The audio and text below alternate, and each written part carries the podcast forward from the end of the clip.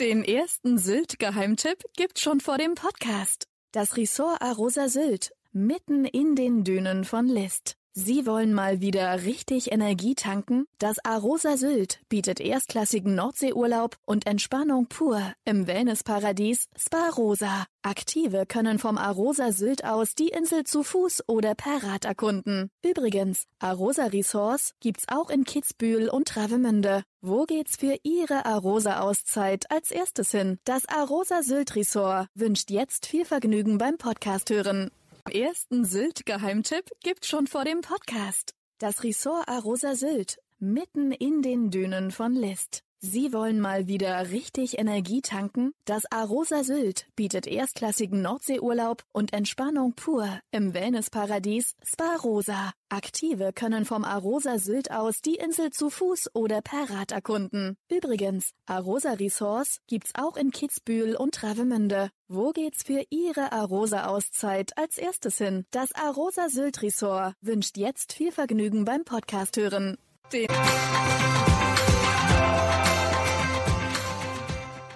Den ersten Sylt-Geheimtipp gibt's schon vor dem Podcast. Das Ressort Arosa Sylt, mitten in den Dünen von List. Sie wollen mal wieder richtig Energie tanken? Das Arosa Sylt bietet erstklassigen Nordseeurlaub und Entspannung pur im Wellnessparadies Spa Rosa. Aktive können vom Arosa Sylt aus die Insel zu Fuß oder per Rad erkunden. Übrigens, Arosa Resorts gibt's auch in Kitzbühel und Travemünde. Wo geht's für Ihre Arosa-Auszeit als erstes hin? Das Arosa Sylt Resort wünscht jetzt viel Vergnügen beim Podcast hören.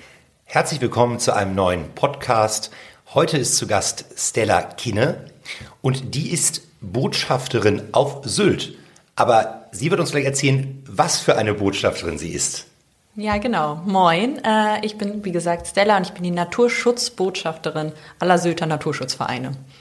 Ja, das ist, das ist spannend. Ähm, vielleicht einfach mal die Geschichte erzählen, wie wird man Naturschutzbotschafterin auf Sylt? Ja, das ist eine bisschen längere Geschichte. Ähm, ursprünglich hat es eben angefangen mit meinem Bundesfreiwilligendienst, den ich hier auf der Insel bei der Schutzstation Wattenmeer gemacht habe. Und ja, da hatte ich eben schon sehr viel mit Naturschutz natürlich auch zu tun und habe dort auch verschiedene Projekte dann auch schon gestartet, also Naturschutzprojekte und habe dann am Ende meiner freiwilligen Zeit dann gesehen, dass dort eben auch noch großes Potenzial ist, mehr zu tun und dass viel Arbeit auch noch gesucht wird oder ja, doch, gesucht wird, genau. Und dann am Ende habe ich eben mit einem Strandinselprojekt gestartet. Da kann ich ja vielleicht auch gleich noch mehr zu erzählen. Sehr gerne. Und mit diesem Strandinselprojekt, das wollte ich eben, dass das weiterläuft. Und gleichzeitig habe ich dann noch gesehen, dass die Naturschutzvereine, da es eben so viele auf der Insel gibt, eben auch eine Verbindung benötigen. Und ähm, dieses Bindeglied, das bin jetzt eben ich, die dann eben auch für alle Naturschutzvereine sprechen kann, damit auch nicht mehr so viel Verwirrung vielleicht auch herrschen kann. Und dann wurde eben diese Stelle geschaffen, indem ich ähm, das angeregt habe, dass diese Stelle vielleicht ja auch ähm, ja, von den anderen Vereinen gewünscht wird. Und nach längeren Gesprächen haben wir dann uns eben dazu entschieden, das zu versuchen und haben dann eben einen Antrag bei der Bingo Umweltlotterie gestellt. Und die ähm, finanziert das Ganze? Genau, also ja, Bingo Umweltlotterie oder die Bingo Umweltlotterie, die finanziert Naturschutzprojekte eben unter anderem jetzt das Projekt ähm, oder die Projektstelle der Naturschutzbotschafterin. Und Sie sind zum Freiwilligendienst, haben Sie gesagt, nach mhm. Sylt gekommen. Äh, hatten Sie sich dann speziell die Insel Sylt ausgesucht oder gab es irgendwie mehrere Möglichkeiten oder musste man sich bewerben oder wie kam es dazu, dass Sie dann hier gelandet sind auf der Insel? Genau, also für den Bundesfreiwilligendienst kann man sich bewerben. Ähm, ich habe mich auch nur für Sylt beworben, ähm, zwei unterschiedliche Stellen, einmal Puan, Klent und Rantum. Hier gibt es ja mehrere Stellen auf der Insel, weil die Insel ja so groß ist. Und genau, dann wurde ich eben auch in Rantum dann erstmal für einen halbjährigen Bundesfreiwilligendienst auch genommen. Und da kann sich eben jeder bewerben, egal in welchem Alter. Das ist eben das Schöne auch diesen, an diesem Bundesfreiwilligendienst. Ähm, den kann man hier, egal wann, gerne machen, eben auch zum Beispiel nach dem Abi, aber auch nach dem Studium oder auch mal zwischendurch. Erklären Sie vielleicht den Hörern einfach mal, warum ist es so wichtig, dass diese Insel eine Naturschutzbotschafterin hat? Weil es unglaublich viel Natur auf der Insel gibt. Es gibt unglaublich, auch eine unglaublich vielfältige Natur auf der Insel. Und dort ist es eben auch unglaublich wichtig zum einen Naturschutzarbeit zu leisten, aber auch zum anderen diese Aufklärungsarbeit, weil es eben so vielfältig ist und dadurch auch so viel auf der Insel passiert und so viel eben auch an Tieren, Pflanzen hier lebt, die geschützt werden sollen, müssen ähm, und die wir ja auch schützen. Und dort ist es eben wichtig, dann eine Sprecherin zu haben, meiner Meinung nach, die dann eben diese nach außen eben das rüberbringt, ähm, diese Information.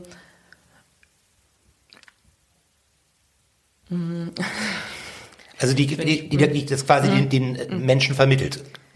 Ja, genau. Also eben den Menschen diesen Naturschutzgedanken eben näher zu vermitteln und was genau machen wir hier, ähm, weil wir wollen das ja natürlich alles nicht heimlich machen, sondern nach außen eben auch publizieren, weil es auch sehr, sehr schön ist, diese ganzen Naturschutzprojekte und dann auch die Erfolge davon zu sehen. Was äh, gibt es denn für Naturschutzprojekte, die Sie sozusagen hier auf Sylt umsetzen? Hm, ganz viele. Ähm, zum Beispiel hat es ja, wie vorhin angesprochen, mit dem Strandinselprojekt jetzt im letzten Jahr begonnen. Ähm, Strandinseln sind Schutzzonen am Strand, ähm, die eben mit Flöcken markiert sind und abseits von den Strandübergängen am Dünenfuß stehen und die sollen eben dafür sorgen, dass Brutvögel geschützt werden und Strandpflanzen eben in Ruhe aufwachsen können, weil Strandpflanzen sind ja auch unter anderem der Strandhafer, den kennt man ja vielleicht. Und da weiß man ja auch, der ist sehr empfindlich gegenüber Vertritt. Und das sind alle anderen Strandpflanzen auch. Und die kennt man eigentlich auch gar nicht mehr am Strand. Vielleicht noch die Stranddistel, so das Symbol von Kampen. Und es ist eigentlich natürlich, dass die eben noch alle am Strand wachsen oder auch die Brutvögel am Strand eben brüten. Aber da unsere Strände eben so schmal sind und wir natürlich so viele Touristen oder Gäste eben auch auf der Insel haben, ist eben gar kein Abschnitt mehr da, wo der Strand unberührt ist. Und das ist mit den Schutzzonen jetzt eben wieder errichtet worden. Eben Bereiche, wo dann die Menschen nicht mehr durchlaufen und dadurch wieder Brutvögel und Strandpflanzen einen Platz haben. Und es ist wahrscheinlich auch wichtig, dass man wirklich solche Schutzzonen einrichtet, weil dies die mhm. Leute wahrscheinlich gar nicht wissen. Die würden jetzt da sonst einfach durchlaufen, oder? Ganz genau, weil man sieht es ja auch nicht, wenn auch nichts da ist. Also es muss ja erstmal alles wieder auch anwachsen und die Brutvögel müssen sich diesen Bereich ja auch erstmal wieder aussuchen. Und wenn man dann das eben auch sieht, dann weiß man ja auch dann, was man damit schützt, genau. Was können denn die ähm, Menschen, auch die Insulaner, aber auch mhm. natürlich die Touristen, was sind denn so Sachen, die man verbessern könnte, also die man selber verbessern könnte, um der Natur halt was Gutes zu tun? Mm, also es gibt ja schon das weiß, glaube ich, jeder, dieses nicht in die Dünen laufen, um eben die Küsten zu schützen. Aber es gibt auch noch ganz viel mehr. Also zum Beispiel ja auch die Hunde immer anzuleihen, jetzt gerade in der Brut- und Setzzeit, die jetzt ähm, Mitte März begonnen hat. Also die Brutvögel kommen jetzt eben hierher und brüten. Deswegen ist es eben sehr wichtig, die Hunde immer angeleint zu lassen, auch am Strand, weil dort eben auch ähm, Vögel brüten und gleichzeitig eben genau, eben sehr ähm, respektvoll mit der Natur umzugehen. Also natürlich jetzt nicht den Müll liegen zu lassen und ähm, genau auch der Wille eben da zum Beispiel, wenn man das eben möchte, dann auch sich weiterzubilden, indem man zum Beispiel zu verschiedenen Veranstaltungen geht, die wir ja dann auch als Naturschutzvereine anbieten. Und funktioniert das denn? Also wenn Sie so haben, also sind die, verhalten sich die Leute einigermaßen gut oder sieht man oft, dass irgendwo am Strand Abfall rumliegt oder in der Natur mhm. oder es vielleicht sogar wie gegrillt wird oder sowas da, wo man es nicht tun darf? Also wie, wie, wie würden Sie sagen, gibt es da ein Problem auf Sylt oder ist das ein, sind die alle einigermaßen ähm, engagiert, die hier zu Gast sind? Also ich würde es nicht als Problem bezeichnen. Ich sehe eben einfach nur, dass diese Aufklärung eben wirklich noch in Anführungszeichen das Problem ist. Also dass es viele eben einfach nicht wissen. Also ich glaube jetzt nicht, dass die Leute ihren Müll einfach rumwerfen. Das in der heutigen Zeit, das macht eigentlich kaum noch jemand. Aber zum Beispiel die Hunde unangeleint rumzulaufen, rumlaufen zu lassen, wenn man natürlich nicht sieht, wie man damit schützen könnte. Ähm, das passiert immer noch wieder, wo wir die dann natürlich auch ansprechen und versuchen einfach Aufklärungsarbeit zu leisten, weil wenn man dann den Leuten erklärt, ihr schützt damit Brutvögel und dadurch können die hier brüten, ihre Küken bekommen, dann ist es ja auch verständlich, wieso sie ihren Hund da auch mal anleihen. Das finde ich total spannend, weil manchmal, wenn man zum Beispiel oben in Kampen steht und sozusagen auf den Strand schaut, mhm. hatte ich letztens wieder, dann habe ich das Gefühl, da sind gefühlt 150 Hunde und die sind alle eins, nicht angeleint. Genau. Ist es eigentlich, ich finde das gerade total spannend, weil ich, mhm. ich würde fast sagen, Sylt ist auch wie eine Hundeinsel, jeder zweite ja. hat einen Hund. Ähm, ist das, ähm, ist das verboten oder ist das einfach nur ein Hinweis, den Sie geben können? Oder darf man eigentlich gar nicht offiziell am Strand die Hunde laufen lassen? Es ist eine Anleihenpflicht zur okay. Brut-, Brut und Setzzeit. Ähm, genau. Ähm, und de, generell darf man auch zusätzlich eigentlich auch nur am Hundestrand mit den Hunden laufen. Also es gibt ja verschiedene Hundestrände auf Sylt. und ähm, dort eben bestenfalls angeleint, da es eben jetzt auch die Anleihenpflicht gibt. Also die gibt es definitiv. Ähm, von daher wäre es einfach schön, wenn dort eben dann auch mehr darauf geachtet wird. Auch nicht nur für die Brutvögel. Zum Beispiel haben wir auch viele Seehunde am Strand, die immer mal wieder ähm, dort ja nicht angespült werden, aber die immer, manchmal gibt's ja Kranke, jetzt im Juni gibt's vermutlich die kleinen Heuler, die dann dort wieder ankommen und die möchten ja auch geschützt werden und dann auch nicht gestört werden, weil da ein Hund irgendwie dann auf die zurennt. Wie ist das äh, Thema auf Sylt immer, dieses Autothema, Auto und Natur? Jetzt frage ich Sie einfach mal, ähm, wie sehen Sie das?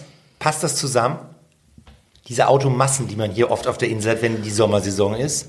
Ja, also an sich passt das natürlich nicht zusammen. Ähm, also man merkt natürlich jetzt, dass es immer mehr E-Autos gibt und was ich auch vor allem ähm, sehe, ist, dass es jetzt auch immer mehr Fahrräder gibt, ähm, natürlich auch E-Bikes, aber da hoffe ich einfach darauf, dass eben das System mit den Fahrrädern und auch mit dem öffentlichen Nahverkehr sich noch mehr ausbaut, dass dann dort ähm, mehr Vorteile dann quasi für die Gruppen sind, die dann eher mit einem Fahrrad anreisen.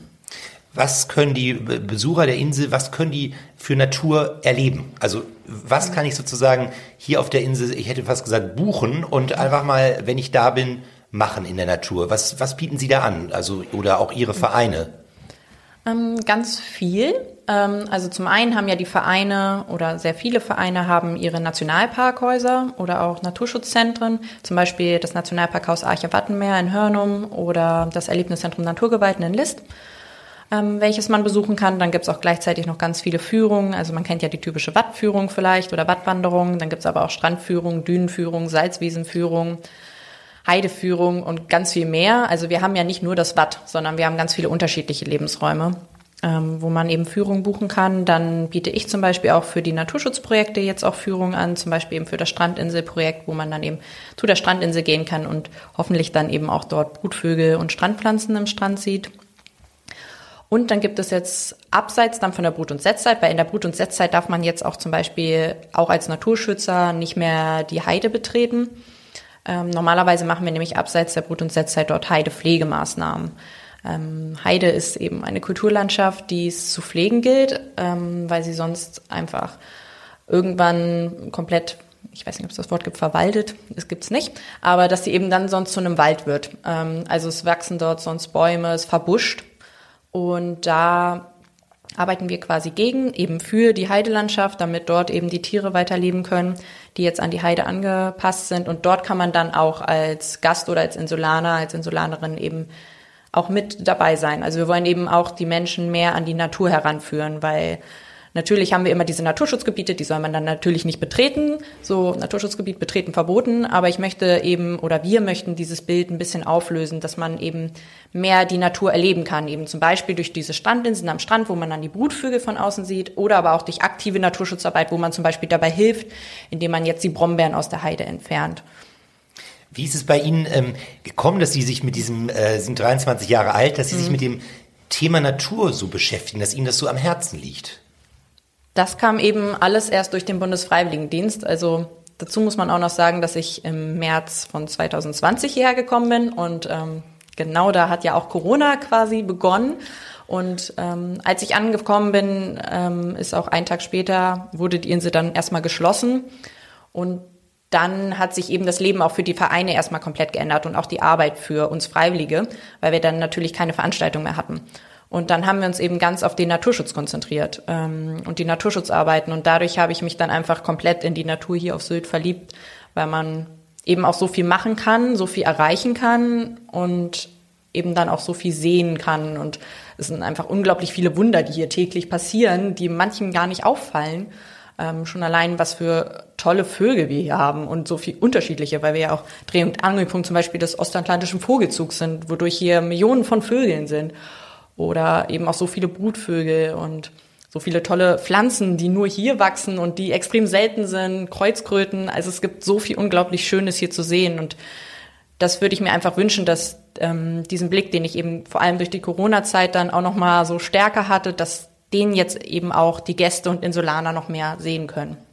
Aber das war ja eigentlich eine tolle Zeit, habe ich von denen gehört, die auf der Insel waren, damals ja. im äh, Lockdown kann man sagen. Es war ja eine unglaubliche Ruhe.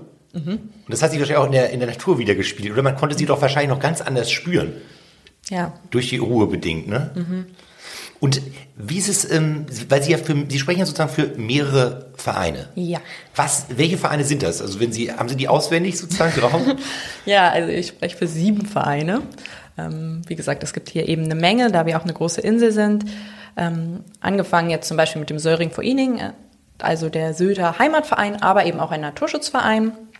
Ähm, dann gibt es die Schutzstation Wattenmeer, den Verein Jordsand, dann die Naturschutzgemeinschaft Sylt, den NABU und den Hegering und die Eidum Vogelkoje. Okay, das ist ganz schön viel. Mhm. Und äh, wir sind jetzt hier sozusagen ähm, oberhalb des Heimatmuseums. Genau. Auch ein, auch ein, auch ein sehr schöner Ort, muss man sagen. Ja, mit dem, auf jeden Fall. Mit dem Blick ins, mit dem Blick ins Wattenmeer. Ähm, was würden Sie aus Ihrer Sicht sagen? Weil Sie sind ja jetzt immer in der Natur unterwegs, ist ja auch Ihr Job. Mhm. Was sind denn für Sie persönlich so die schönsten Orte auf der Insel? Oh, das ist eine ganz schwierige. Frage und das ist auch ein bisschen gemeine Frage. ähm, also tatsächlich finde ich, jeder Ort hat so äh, sein,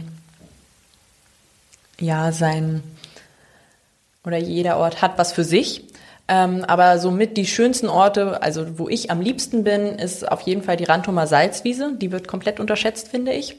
Ähm, und aber auch das Morsum Cliff. Also das ist ja wirklich gigantisch schön, gerade wenn man da barfuß im Sommer läuft. Das kann ich sehr empfehlen. Ähm, genau, diese beiden Orte sind äh, so die magischsten Orte Genau, die, für die, mich. ja genau, die Salz. Aber ich finde trotzdem alles schön. Genau, die, genau, die Salzwiesen habe ich letztens auch kennengelernt. Das ist wirklich sehr schön. Mögen Sie uns, unseren Hörern ein bisschen was über sich erzählen, über Mhm. Ihren persönlichen Werdegang? Sie sind nicht ähm, hier so im hohen Norden aufgewachsen, Mhm. sondern in Niedersachsen, richtig? Ja, genau. Ähm, ich bin im Harz geboren, Bad Lauterberg, falls man das kennt. Genau, also es ist Südwestharz, so eine komplett andere Gegend, als wie man das jetzt hier auf Sylt kennt. Also da gab es eher mehr Berge und hier mehr Meer. Ne? Ähm, genau, dort bin ich eben aufgewachsen, ähm, wurden mir Bücher quasi auch schon mit in die Wiege gelegt, wenn meine Mama eine eigene Buchhandlung hat.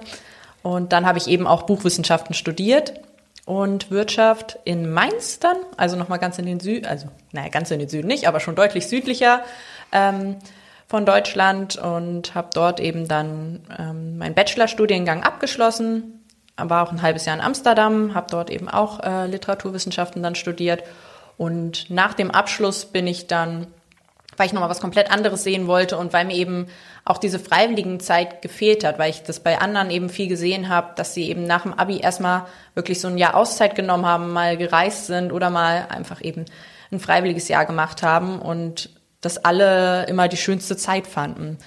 Und dann habe ich dann eben gesagt, ja, okay, jetzt nach dem Bachelor, da habe ich jetzt die Zeit, jetzt muss ich noch nichts machen und habe mich dann eben für, für einen halbjährigen Freiwilligendienst erstmal beworben, den ich ja dann auch nochmal verlängert habe. Aber es war eigentlich ganz spannend. Ähm, als Sie damals hierher gekommen sind für diesen Mhm. Freiwilligendienst, äh, da hätten Sie ja nicht gedacht wahrscheinlich, dass wir jetzt hier heute sitzen und Sie eben diese neu geschaffene ähm, Position auch haben. Das heißt, es war eigentlich ein, mehr oder minder auch ein Zufall, kann man sagen. Ja, Und vielleicht noch mal ganz kurz, ich hatte eben gerade ganz kurz Buchwissenschaften. Mhm. So, vielleicht noch einmal auch für die Hörer, was sind denn, was ist das? Was macht man da genau?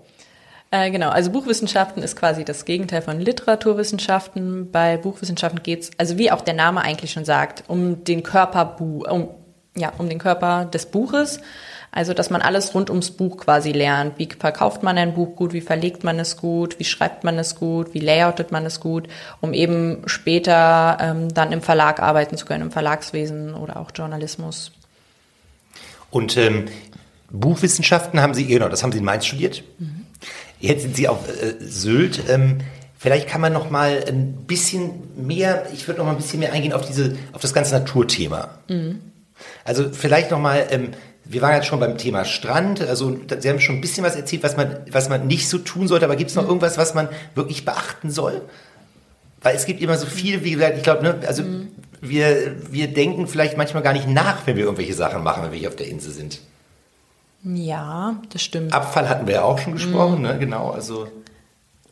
Also ich finde, das sind eigentlich schon so die wichtigsten, also der, die, Das Wichtigste für mich ist, dass eben respektvoll mit der Natur umgegangen wird. Und ich finde, gleichzeitig sollte man natürlich hier auch seinen Urlaub genießen können. Also und sich nicht ständig Gedanken drum machen, okay, wie mache ich es jetzt richtig? Natürlich ist das jetzt auch ein Entspannungsort und dieser Ort ist ja auch unglaublich schön, um Urlaub zu machen. Und das sollte man auch äh, tun und nicht sich die ganze Zeit zu viel Gedanken machen.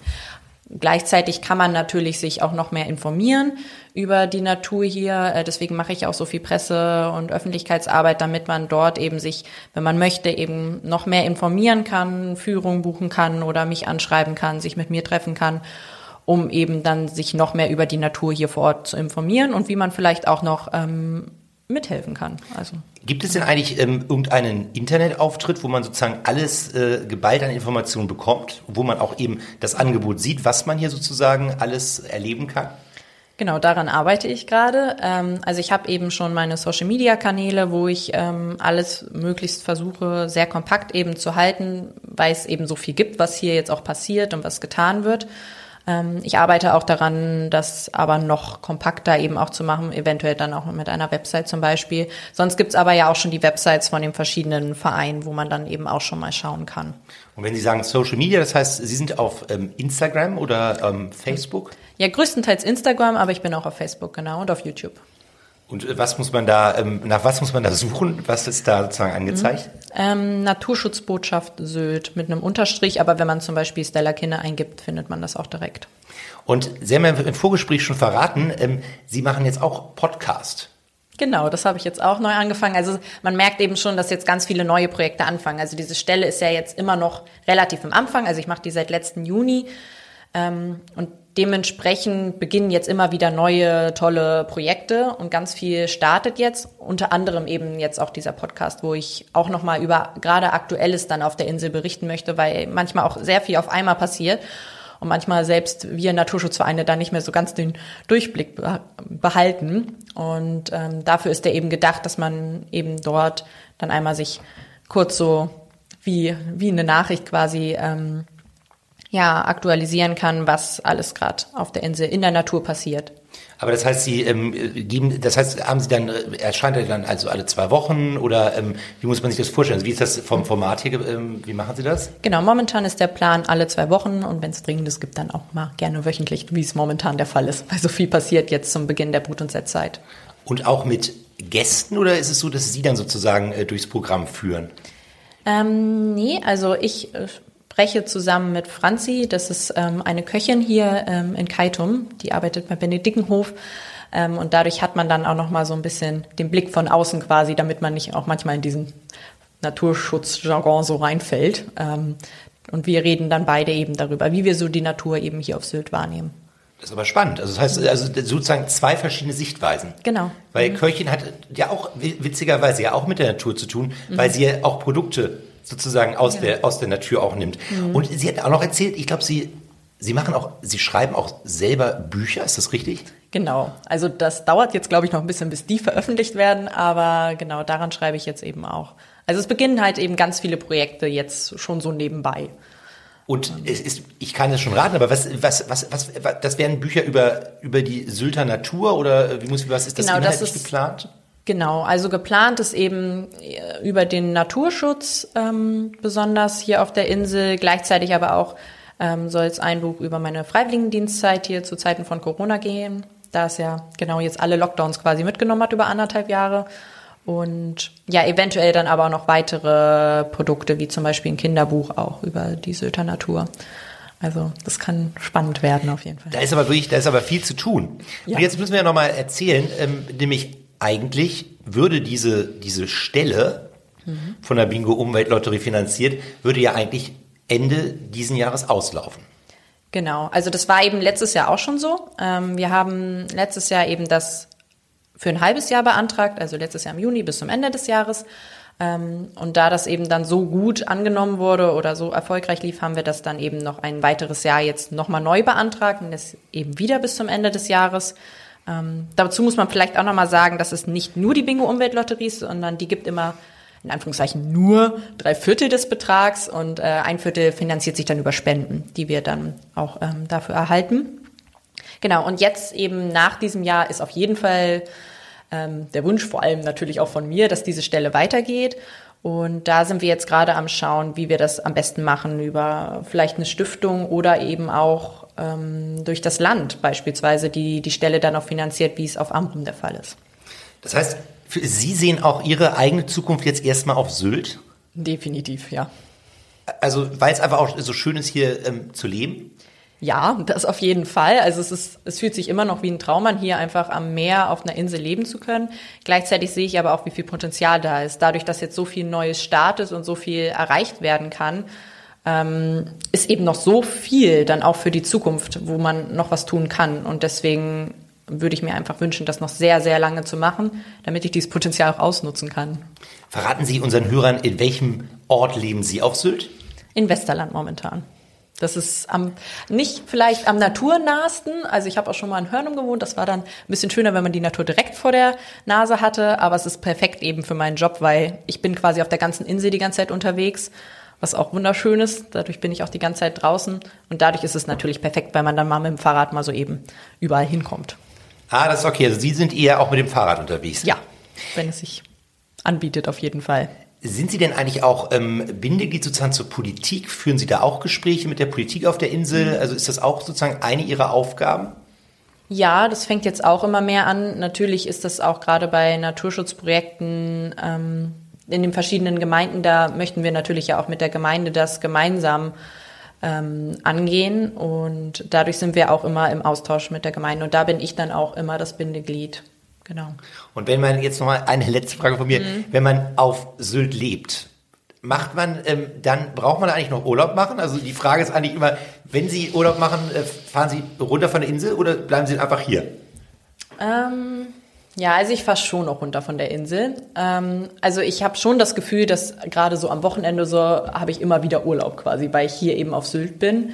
Ähm, aber zwischendurch braucht man es schon mal so für eine Woche mal runterzukommen, um wieder zu schätzen, zu wissen, dass man hier auf so einer genialen Insel lebt. Das braucht man einfach für den Kopf. Und was sind denn für Sie Reiseziele, wo Sie, wo Sie hinfahren? Ähm, zum Beispiel das nächste Reiseziel geht dann in die Niederlande und dort an die Nordsee. Also das, äh, das muss schon immer so, so ein gewisses ähm, Zusammenspiel mit dem Wasser sein. Ja, schon. Also das ist schon, mein Traum war es immer, im Norden von Deutschland am Meer zu leben und genau dort lebe ich jetzt. Also von daher, genau. Was ist eigentlich ähm, anders? Was ist anders, wenn man auf einer Insel lebt? Also Sie sind aufgewachsen im Harz, da sind mhm. die Berge. Was ist, ist der Unterschied da, wenn man auf einer Insel lebt? Also ich finde, es gibt gar nicht so große Unterschiede. Also vielleicht liegt das auch an Sylt, weil Sylt so groß ist und es echt ein großes Angebot hier auch gibt an allen möglichen Geschäften, wodurch man also ich zum Beispiel vermisse eigentlich nichts. Gerade im Winter ist es natürlich ein bisschen ruhiger, das muss man mögen. Und die Winter sind schon härter, würde ich sagen. Und generell ist das Wetter hier auch manchmal sehr rau. Das muss man schon mögen. Ähm, aber für mich ist es perfekt. Ähm, genau, vielleicht ist das Wetter und ähm, ja, die Ruhe vor allem, das der größte Unterschied jetzt zu einer Stadt vielleicht auch gerade. Genau, dann freuen Sie sich wahrscheinlich auch jetzt schon auf den Sommer, wenn es dann wieder etwas wärmer wird, oder? Ja, wobei ich mag den Frühling jetzt auch sehr gern, wo man dann jetzt schon ähm, miterleben kann, wie jetzt natürlich alle Pflanzen wieder wachsen und Brutvögel groß werden und man ja auch einfach noch mehr draußen sein kann, weil es jetzt nicht mehr in Strömen die ganze Zeit regnet. Das ist auch schon mal ganz schön. Super. Ganz herzlichen Dank für Ihre Teilnahme an unserem Podcast heute. Sehr, sehr gern. Weitere Podcasts vom Hamburger Abendblatt finden Sie unter abendblatt.de slash podcast.